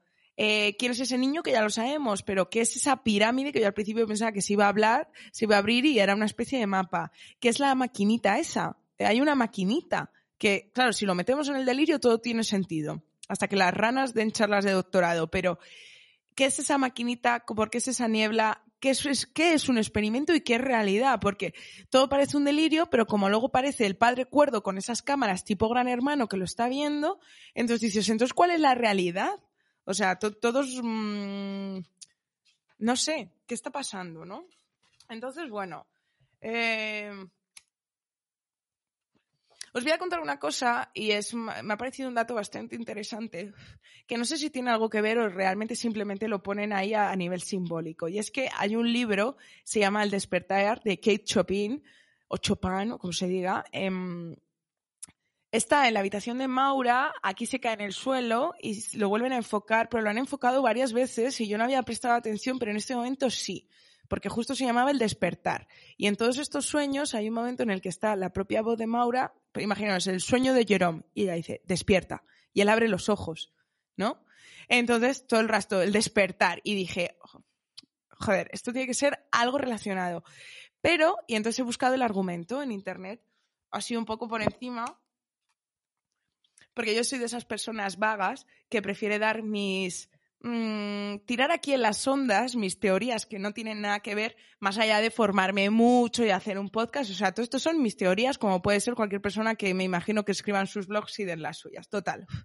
Que a mí esto sí me pareció interesante, ¿no? Entonces, Mirar, pone que el libro eh, trata de una especie de género y cultura. Entonces hay una especie de mujer de la alta aristocracia con hombre y eh, marido y hijos que tiene como ese deseo de libertad e independencia. Entonces hay un momento en el que debe haber algún coqueteo o alguna infidelidad, ¿vale? Hasta aquí, sin más. Todo eso no nos interesa y además eh, no debe ser tampoco lo que más allá sí que se debió criticar por la infidelidad, pero lo que viene a hablar es del despertar de la mujer, que es un digamos que el lugar de la mujer está prefijado, ¿no? Entonces trata como una especie de ave fénix eh, donde la mujer no encuentra su lugar en el tablero. Y entonces, claro, de esto trata este libro, que yo he buscado esto en internet tal cual, me he estas dos o tres ideas y os las estoy leyendo tal cual. Y yo diciendo, claro, es que aquí es como una especie de guiño de simbolismo. Los las series pondrán estas cosas para los frikis como nosotros o que, nos pongamos a investigar y digamos, oh, claro, porque la capa negra la llevaba Voldemort y es un guiño. No sé, curioso. Pero bueno, curioso el simbolismo porque tiene relación. Y yo aquí me he acordado de Maura. ¿Por qué? Porque ella es doctora, ella es mujer, ella tiene un hijo, ella un marido, no se acuerda. Y independientemente de esto, o sea, como que si estuviera un poco desubicada, ¿sabéis? Pero además, ella sí que se muestra una especie de queja-reproche a como que es doctora, pero como si lo hubieran invalidado o borrado la memoria porque ya no puede ejercer, ¿no? Entonces, bueno, ya vamos llegando al final, entonces sabemos que están en un bucle, eh, porque el capitán vuelve al Prometheus, con la maquinita le manda a Daniel, vuelve al Prometheus, resulta que el Prometheus ahora está como una especie de cementerio de barcos, todos iguales, entonces tú dices, hostia, y entonces ves que esto es una especie, te dicen que esto es una especie de bucle, que es una simulación que dura ocho días, que mm, se ha repetido muchísimas veces, entonces que son como experimentos. Y ya llegando al final, empieza una tormenta, un oleaje, intentan sujetar como pueden el timón. Jailin cree ver a su madre, sale a la prueba lloviendo alucinantemente. Oleg va y resulta que la ola se lleva a Oleg, se rompe la barandilla, o sea, fijaros, y se, bueno, ala, otro por la borda, ¿no? Y entonces, mientras tanto, el padre Henry, el padre de Maura, sigue dándonos estas lecciones, frases, que a mí al menos sí que me confunden porque todo el rato piensas que es el malo o el director de este psiquiátrico que tengo yo montado en la cabeza, el psiquiátrico de la OJI. Entonces es como diciendo que el error de la naturaleza humana, todo esto eh, son las emociones que nublan la mente y todo esto se lo empieza a contar al niño porque él quería al niño, el niño, el niño y la pirámide. Entonces lo consigue. Y resulta que eh, luego Daniel con Maura dice, tú tienes la llave, tienes el código, piensa, piensa, piensa, puede ser cualquier cosa. Y en un colgante que llevaba ella hay una llave. Y resulta que la pirámide se abre, que justo pone wake up, despierta, y hay como una cerradurita para la llave, que ese se supone que es como el código, ¿no? Entonces, eh, el padre quiere luego la llave también, ¿no? Para abrir la pirámide. Entonces da estos mensajes al niño. El error de la naturaleza son las emociones porque nublan la mente. Entonces, claro, en esta época que habría conductismo puro a nivel psicológico, ¿no? Y entonces empezamos a ver otro recuerdo ya en el capítulo final, que está eh, Maura con su hijo en un escarabajo, y el niño tiene un escarabajo en la mano. Y entonces le dice, el niño lo quiere meter un escarabajo verde como el escarabajo que está apareciendo todo el rato en la serie. Entonces aquí tú dices, Dios, es que esto sí que es una reconstrucción de su mente, que ella recuerda el escarabajo y ella lo ha integrado de una manera bestial en el delirio estructurado que yo todo el rato le atribuyo. Todo esto es cosa mía, ¿no? Pero sí hay una cosa muy interesante que le dice, porque el niño intenta meter el escarabajo, lo típico, en una cajita, ¿no? Entonces ella le dice, no podemos retener las cosas para siempre. Tú serás mayor y yo te tendré que dejar ir. Cosa que es muy importante. O sea, cuando tenemos hijos y nuestros hijos crecen, aunque ya no nos hagan compañía, ya no estén en casa, se independicen, quieren salir, tenemos que permitirles ese espacio de descubrir y poder expandirse y poder encontrar su propio camino, que hay algunos eh, padres que les cuesta, ¿no? Entonces esta parte me pareció como muy guau, qué madura. Y entonces, bueno, eh, el padre Henry, el padre Maura, vuelve con sus frases célebres como, em, mientras tanto ellos, los del barco, empiezan a recordar todo esto, porque claro, ya acaba la simulación, 3, 2, 1, pum, destrucción, entran como una especie de torbellino en el mar y este barco llega donde está el Prometheus y está el cementerio de barcos en el mar y el capitán lo ve y es otro que va hacia el barco, ¿vale? O sea, está ahí. Y tú dices, bueno, pero no ha pasado nada, porque en ese momento piensas que van a explotar o que se van a desintegrar o que se van a reiniciar o que les van a reiniciar la medicación o yo qué sé. Pues no pasa nada. Entonces ella empieza a decir, creo que mi padre tiene algo que ver, creo que es una simulación, yo tengo esta carta, todos tienen la carta, de la que no sabemos nada, qué puede pasar. Eh, ¿Recordáis cómo subisteis al barco? Y nadie recuerda cómo subieron al barco, ¿no? Entonces, bueno, mientras tanto, el padre eh, le dice, todos los que decidieron olvidar su pasado han quedado atrapados. Y entonces, claro, yo aquí ya next level, pensando que esta gente quiere eh, un químico para borrar los recuerdos traumáticos, porque como os he dicho y no voy a repetir, todos tenían un recuerdo traumático que borrar y yo, hostia, le salió mal el experimento de borrar el recuerdo, ¿no? Entonces él viene diciendo, y eso nunca se va a poder borrar porque forma parte, aunque no seamos conscientes de esa huella. Y eso es verdad. El trauma nunca va a desaparecer. Cuando no nos acordamos de él, estamos disociando, pero y es esa parte en la que tenemos que enfrentarnos al trauma de manera directa, poco a poco y siempre de manera controlada, ir al psicólogo, ¿vale? Y luego recordar esa herida de eso que fue injusto y por desgracia hemos vivido, que forma parte de nosotros, pero recordarlo sin dolor, ¿no? Entonces, bueno, es que eh, me ha gustado mucho la serie, en parte, o la locura esta, porque por un lado, a mí me da la sensación de que tiene mucha razón en esa parte psicológica, que a mí me gusta mucho como psicóloga, pero por otra, eh, mm, hay cosas que es como a la vez interesante, no es todo tan previsible, porque aquí ya, ya os digo que acaba del 3-2-1 y yo me esperaba ver o el final o una temporada rara o todos en la camita del psiquiátrico atados a sus camas, no sé. Ya os digo, mi mente iba de mal en peor Por favor, que vengan los guionistas a sacar mis ideas. Entonces, bueno, el padre de Maura intenta enseñarle al niño la verdad. Entonces, a ver, el padre de Maura se acuerda de todo. Este niño es su nieto y todo el rato le llama el niño, no dice traer a mi nieto, todo el rato dice el niño. O sea, es que es todo un poco extraño, ¿no? En verdad. Y entonces le lleva a la sala de la silla esta de en la que tienes que, donde te atan y te inyectan y tal, que eh, hemos visto a Maura todo el rato en ese recuerdo y entonces le dice, esta silla no es la prisión de tu madre como tú crees, es tu prisión, Elliot. Y tú estás atrás, y entonces se ve como le pone una jeringuilla, te va a doler, pero confía en mí, te voy a enseñar la verdad. Y le mete una jeringuilla con un líquido blanco. Todo esto, hay una jeringuilla, una blanca y una negra. Ninguna de las dos cosas puede ser ni normal ni sana. Pues él le mete la blanca. Y entonces el niño aquí tiene un recuerdo en el que el padre le dice, Daniel, le dice como, no, Maura, por favor. Y Maura dice, quedará atrapado aquí. Eh, entonces le dice, el, o sea, el padre de ella le dice, estás atrapado aquí para que tu madre te mantenga con vida.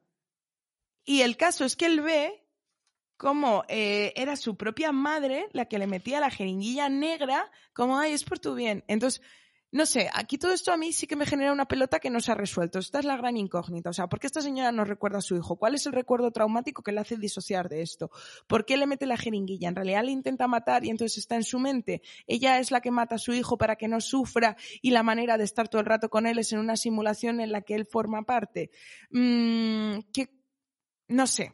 Esta es la, la idea, ¿no? Entonces, bueno. Eh, todos los demás, cuando ya, les ha ido contando esto, ahora aquí ya en el barco, volvemos, los pasajeros quieren dejar el barco. Entonces, la cosa esta de la piedra negra que empieza a bajar y no pueden tocar, se empieza a expandir por todo el barco. Y em, Maura va con el capitán, que ya os digo que son súper compitruenos, otra vez por la escotilla, a buscar cosas, van a la habitación de ella, le enseña las fotos, el otro confía en ella, quieren como encontrar entre comillas la verdad, ella le va explicando.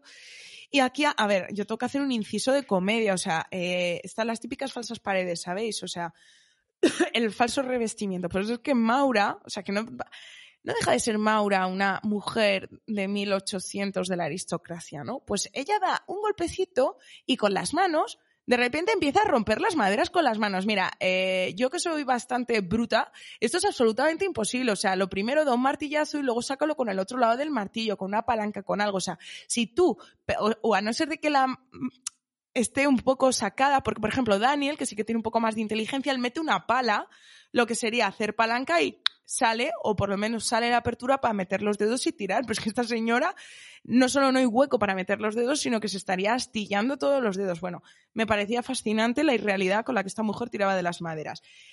Y ah, respecto al quería comentar algo cuando le dijo Daniel a Maura, vives en la cueva de Platón, porque a mí esto me gustó mucho. Pero bueno, el padre de Maura se lo cuenta al niño y ya voy a aprovechar aquí a hacer el comentario que quería hacer antes, ¿no?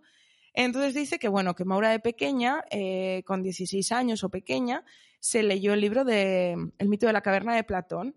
Y entonces que era demasiado pequeña, pero aún así ella se lo leyó. Y entonces empezó a hacer preguntas como, ¿cómo sabemos que lo de fuera es real? Y entonces el padre le dijo, bueno, a lo mejor hay Dios. ¿cómo sabemos que Dios es real? Entonces, ¿quién creó a Dios? ¿No? Entonces, como que se mete en un bucle de delirio en el que dejas de creer la realidad. Cuando tú pierdes el horizonte, dejas de perder creer en la realidad. Y cuando tú dejas de creer en la realidad, todo tu mundo se desestabiliza. ¿no? Por eso, por ejemplo, cuando hay este tipo de delirios, no le puedes decir a nadie, no, estás loco, esto es mentira, no sé de que seas la hoja haciendo un podcast de coña de una serie de Netflix, ¿vale?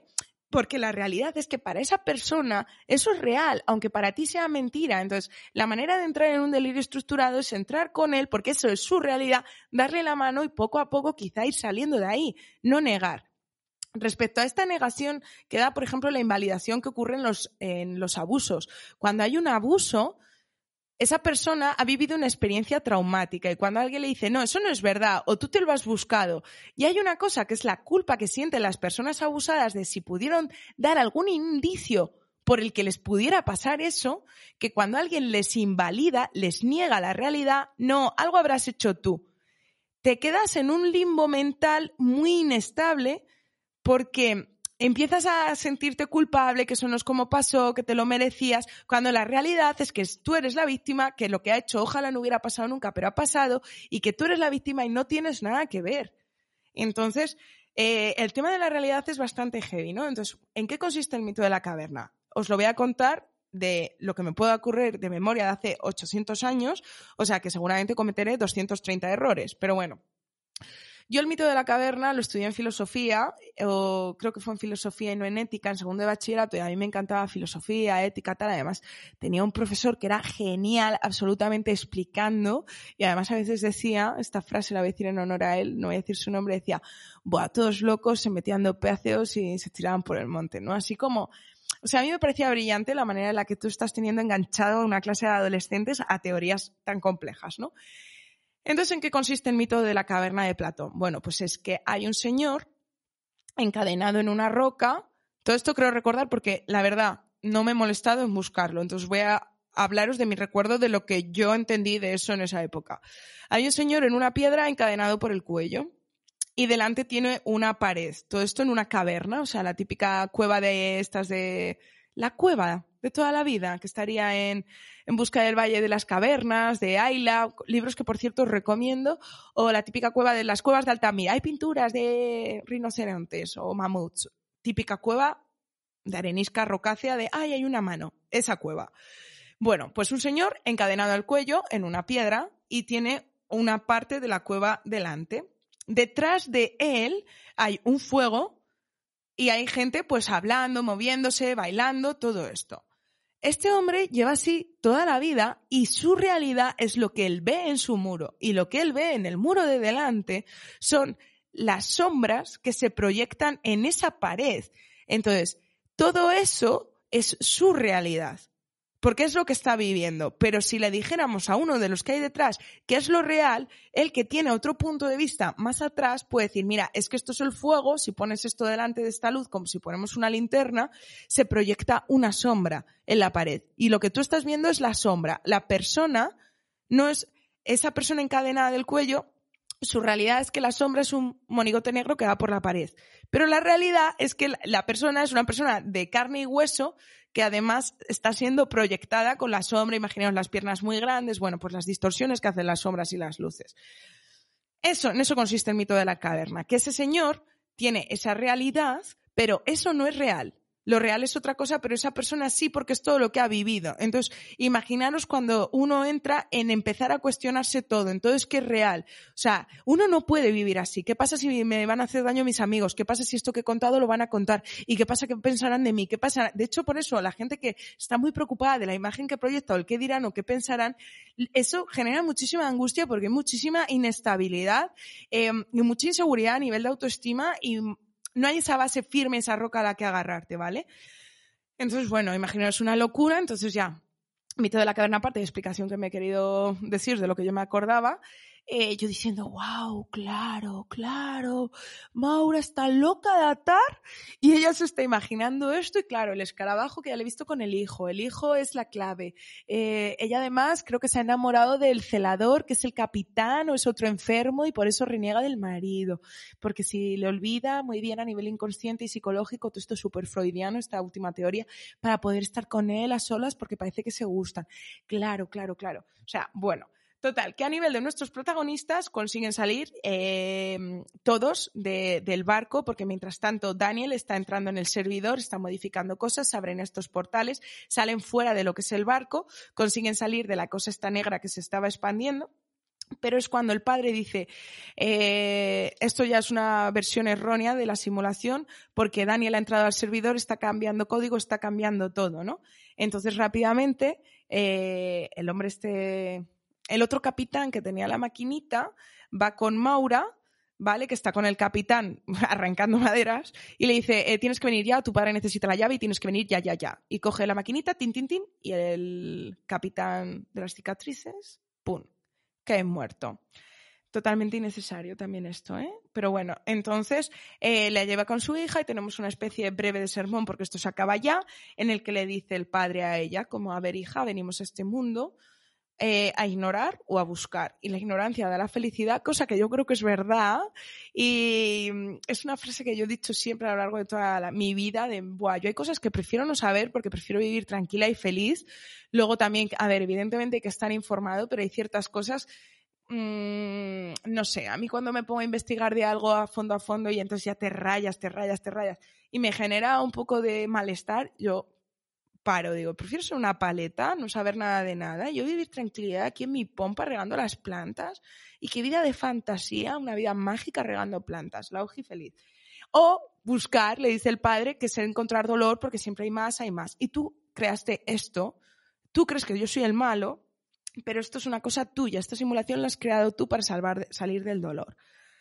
Total, que el padre se ve como mete la llavecita en la pirámide, no funciona, no se abre y de repente eh, Maura está con Daniel otra vez en la habitación del niño, que era una simulación, que se supone que es su primera simulación, o sea, yo esta gente no sé cómo gen... desarrollaba algo en 3D o yo qué sé, en plan Matrix, trasplazaban planos, yo qué sé, ya. Y entonces le dice Daniel, tu hermano es el que se ha apropiado del programa y tú estás atrapada adentro, llevas mucho tiempo atrapada adentro y tienes que despertar y tienes que salir. Y ella le dice, ay, cuando salga vas a estar tú. Y él le dice así, voy a estar siempre. Pero como hay un momento de lagrimita, yo desconfiaba, yo diciendo, no, este se queda aquí atrapado en el programa y lo hace para cuidar de ella, ¿no? Bueno, total, que le dice, he cambiado algunas cosas en el código, ya ha funcionado porque nos ha reiniciado y mira, ahora la pirámide es esta pirámide de juguete que parece como el típico cubo de Rubik de la habitación allí y ahora la llave es el anillo que tú tienes puesto de repente en el dedo. Y entonces eh, ella mete el anillo en esa pirámide, despierta y yo quería que despertara en un eh, hospital y que esto casi fuera el diario de Noah y él leyéndole aquí su historia, su historia, a ver si recordaba y le recordaba y le recordaba, ¿no? En plan, oh, la prueba de amor. Y no. LOL. Despierta. Se saca la cabeza de una especie de mm, lo que sea que la estaba en el cerebro, enchufada a una máquina de cuerpo y tal. Por cierto, ¿esta gente cómo come?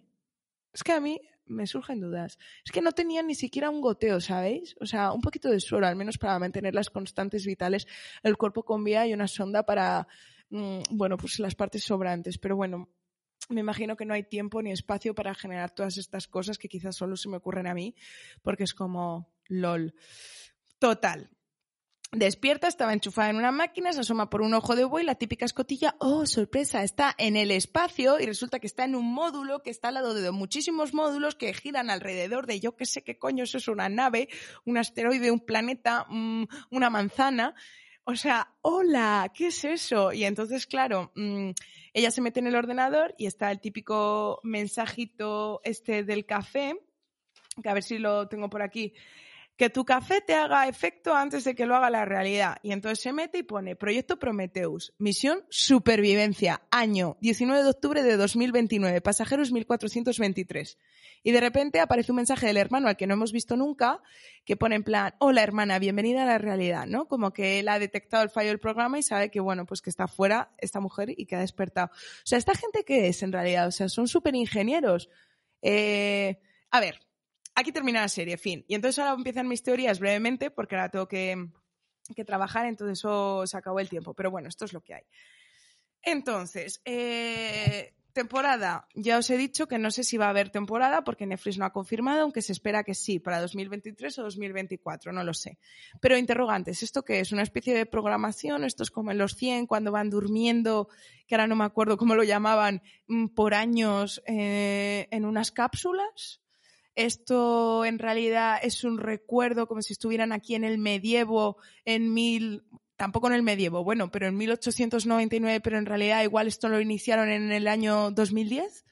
Mm, ¿Qué es esto de supervivencia? Han venido los de los 100, se han cargado la tierra y han tenido que salir y han decidido entrar en un sueño sin dolor mientras sobrevive la raza humana evitando los recuerdos que les atormentaban para tener un descanso plácido. O sea, no lo sé. Y la verdad, genera muchísimas incógnitas y creo que esto mm, puede dar para más. Eh, de hecho, ella da una especie de recorre con la mirada y con la cámara y vemos que ya está en esa sala circular. Hay un montón de personas enchufadas como estaba ella y se ven algunas caras, pero es que es como, ¿sabéis cuando éramos pequeños y nos poníamos la linterna en la barbilla para dar como miedo y se te salía así la sombra rara en la cara, pues les enfocan un poco así.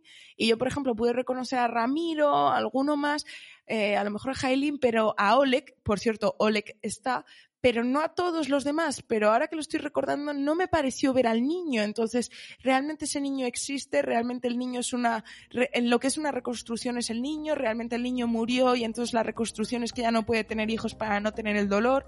No me pareció ver a Daniel enchufado, pero es que tampoco me fijé bien. A lo mejor debería haber visto varias veces esa escena, pero soy una vaga y paso. No lo sé.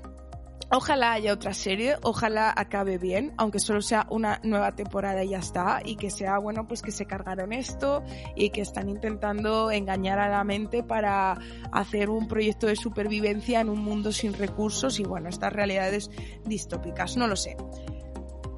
Bueno, vamos a pasar brevemente al rincón de la Oji y a terminar porque mmm, es lo que hay, no tenemos tiempo para más.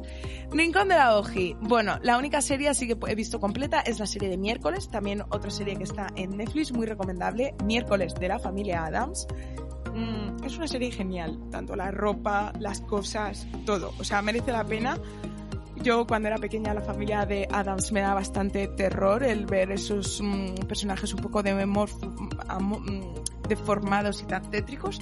Y en esta serie es como absolutamente adorable todo, teniendo en cuenta que mantienen esa parte pues de ir de negro, de ser así como particulares, ¿vale? Pero nada terrorífico y a la vez tiene su propio argumento y muy recomendable. Y luego, bueno, eh, hay un comentario que hace mucho que no había, por cierto, cada vez se me plantea más difícil ver Evox, han cambiado bastantes cosas y ahora es súper difícil entrar en mi propia cuenta para ver determinadas cosas, pero bueno, creo que están como forzando de alguna manera a, a monetizar o hacerse cuenta o a que tengamos que pagar para tener el espacio yo me resisto como buena racana. Y el caso es que Rodrigo Miranda Soler, en el podcast de Élite temporada 5, dice, hola chicos, pensé que ya dejaron la serie, qué lindo volver a escucharlos, o sea, muchísimas gracias Rodrigo por, eh, hemos continuado, de hecho he visto la 6 ya y es el siguiente podcast que iba a grabar hoy, pero es el siguiente que saldrá después de este. Y por supuesto, nosotros hemos estado humiliados, pero intentaremos terminar con podcast todas las series que empezamos y luego a ver cuáles hacemos. Y bueno, pues a ver cuáles no. Y bueno, para terminar, saludos de amor a todos los que dais me gusta, ¿vale? Como eh, Rodrigo Miranda Soler, Mizli, Silvia, David Zavia, Raiko Di Freeman, Marta Nieto. Muchísimas gracias a todos por estar un día más, por seguir escuchando Mallidos las Ondas, manita arriba o me gusta en Evox si te ha gustado este podcast. Eh, si has visto esta serie, mm, ¿qué te ha parecido? Déjame un comentario, dime si mi rayada mental era muy grande o a ti te ha pasado. Recordad que nos puedes escuchar en otras plataformas como Spotify, mm, creo que era Podimo, no, mm, no me acuerdo, así que no lo voy a decir, en otras plataformas, ¿vale? Y muchísimas gracias por estar aquí un día más. Nos escuchamos en la próxima.